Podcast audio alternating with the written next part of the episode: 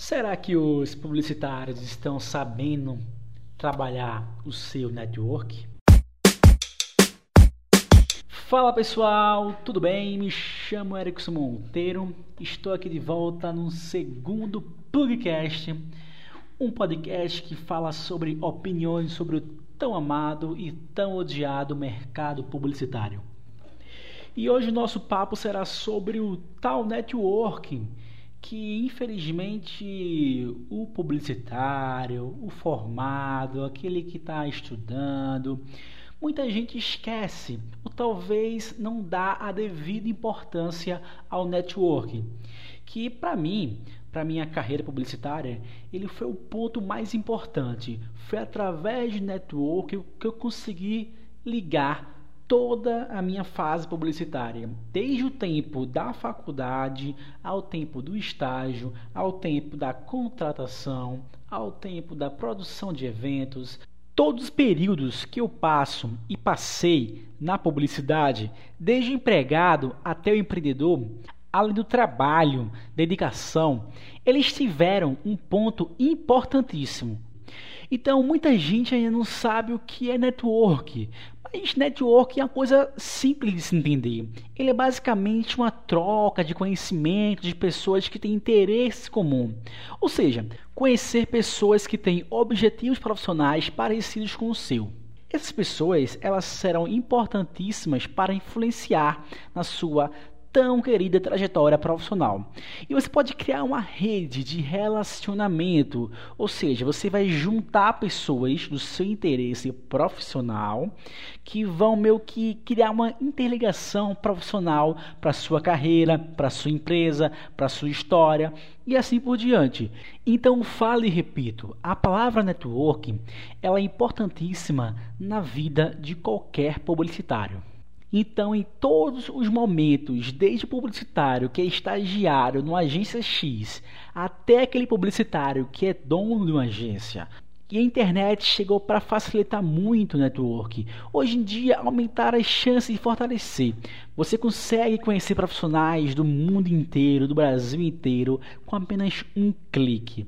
Então, o network ele não é só limitado para conversas frente a frente. As redes sociais conseguem facilitar você conhecer um cara da agência X, pelo LinkedIn, ou talvez eu não acho muito indicado pessoas entrarem em contato via Facebook. Eu já acho mais pessoal. Mas eu acho que o LinkedIn, ele é uma rede que proporciona isso, network, conhecer pessoas. E por que você não usa isso? Eu já perguntei em palestras quem é que usa LinkedIn e eu fico impressionado é que a porcentagem de pessoas que usam o LinkedIn é muito pequena. Eu posso garantir que é a minoria. Então, vocês, profissionais, estudantes que da área de publicidade, precisam sim ter um LinkedIn atualizado, um LinkedIn bem apresentável para as pessoas. Então, você pode gerar conexões, gerar uma rede de contatos, inicialmente pelo LinkedIn. Ou você pode trabalhar offline, conhecer as pessoas no offline, trocar ideias com elas e levar essas pessoas além daquela conversa e levar por LinkedIn. Caso o cara seja uma figura mais pública, um cara muito mais aberto a contatos pessoais, pode ser o Facebook também. Falando em internet, vamos também não ser o tal cara chato, né? Porque eu vejo muita gente que confunde um pouco network com entrevista. E o cara adiciona o cara no LinkedIn, no Facebook, ou seja, qual for a rede social, e meio que faz uma entrevista com o cara diariamente, pergunta sobre tudo, qualquer hora, muita dúvida. E eu acho importantíssimo você trocar ideia com as pessoas, conhecê-las, ajudá-las, mas que não pode é você meio que explorar isso demais e meio que enviar uma entrevista diariamente para essa pessoa responder e meio que tirar todas as suas dúvidas. Eu acho que o papo entre você e o seu contato, sua rede, ele deve ser importantíssimo, mas tem que trabalhar com cautela. Você tem que, de fato, gerar uma conversa que seja boa para ambos, não só para você. Não pode ser só uma conversa que vai te agradar, te ajudar, te tirar uma dúvida. Tem que ser uma conversa que pode ser uma conexão. E uma conexão ela ajuda os dois pontos, quem conecta e quem é conectado.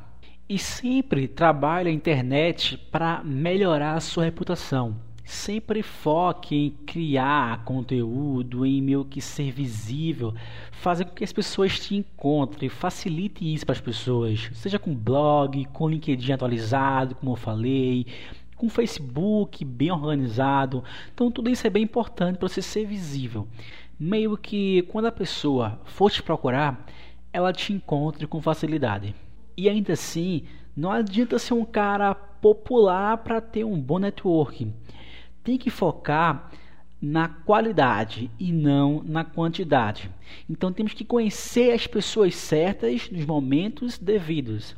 Se você for um cara mais organizado, que tem medo de se perder com os contatos, eu conheço muita gente que faz planilha no Excel, outros que utilizam o Evernote para meio que organizar os contatos. Separa o nome, telefone, e-mail, qual a empresa, de onde é, qual o cargo. Porque é importante eu guardar, sei lá, 100 cartões de visitas em casa. Não é necessário acumular tanto papel em casa. Eu posso escolher formas de separar o contato que me interessa. Eu posso criar várias maneiras de organizar melhor, como separar a data, conhecer a pessoa, se foi no meu período de faculdade, meu período de agência, quando fundei minha empresa e assim por diante. E agora vem você e pergunta: como faço para fazer network? O que é que eu devo fazer? Em que local posso encontrar network? Uma coisa que você precisa estar presente são eventos. Eventos publicitários foi onde eu construí minha rede de contatos, foi onde eu conheci muita gente. Então, os eventos publicitários são importantíssimos.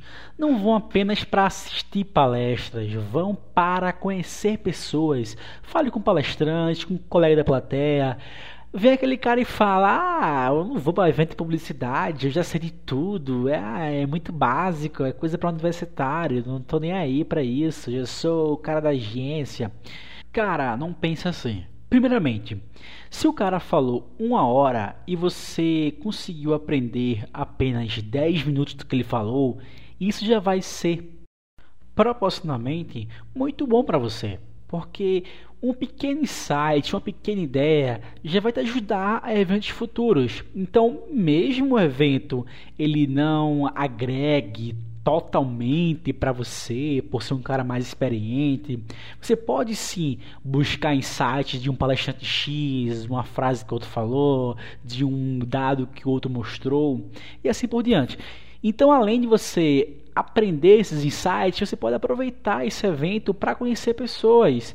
Então você vai lá, fala com o palestrante pós-evento, conversa com ele, troca um cartão, bate um papo, o cara está do seu lado, conversa com ele no, no coffee break, aproveita, aproveita o coffee break para isso. Não é só comer. O cara chega no coffee break, enche o prato de coxinha e suco e pãozinho e só faz isso o coffee break inteiro. Eu sei que comer é caro, eu adoro comer. Quando eu vou para coffee break eu como bastante, não vou mentir, né? Mas eu aproveito o coffee break para conversar com as pessoas. Porque é o momento que você pausa, você. O cara que você quer conversar refresca a mente, passou, sei lá, duas, três horas ouvindo palestra. Então é o momento ideal para você trocar network, conversar com aquela pessoa. E se o evento não tiver coffee break, provavelmente terá algum momento de intervalo, pessoas que não estão interessadas naquela palestra específica, estarão na área de convivência externa do evento. Aproveite qualquer hora para trocar ideia, conhecer pessoas. E sempre vem aquela dúvida, né? Tipo, putz, aquele cara ali, eu quero conversar com ele, mas o que eu vou falar? Eu vou chegar para aquele cara e vou falar o que?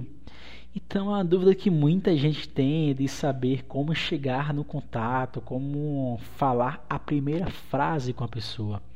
Alguns são mais diretos, já chegam e falam o que você faz, eu faço isso, quem é você. Mas muita gente se assusta com isso. Então, eu já li alguns livros de network e eles dão as dicas bem básicas que parecem bobas, mas podem ser importantes. É, vamos lá, vão algumas perguntas que podem ser legais. eu já fiz deu certo. Pode ser que com você funcione. É perguntar qual palestra você mais gostou, tá curtindo o evento, é, se você sou, souber quem é o cara, pode falar que na palestra X você lembrou da empresa dele. Vamos lá. A comida, pronto, a comida. Se o cara gostou da comida, pode ser um bom início de conversa. O importante é iniciar a conversa, é você ter a oportunidade de apertar a mão e falar: Prazer, eu me chamo Fulano. E, consequentemente, ele vai falar o mesmo: Prazer.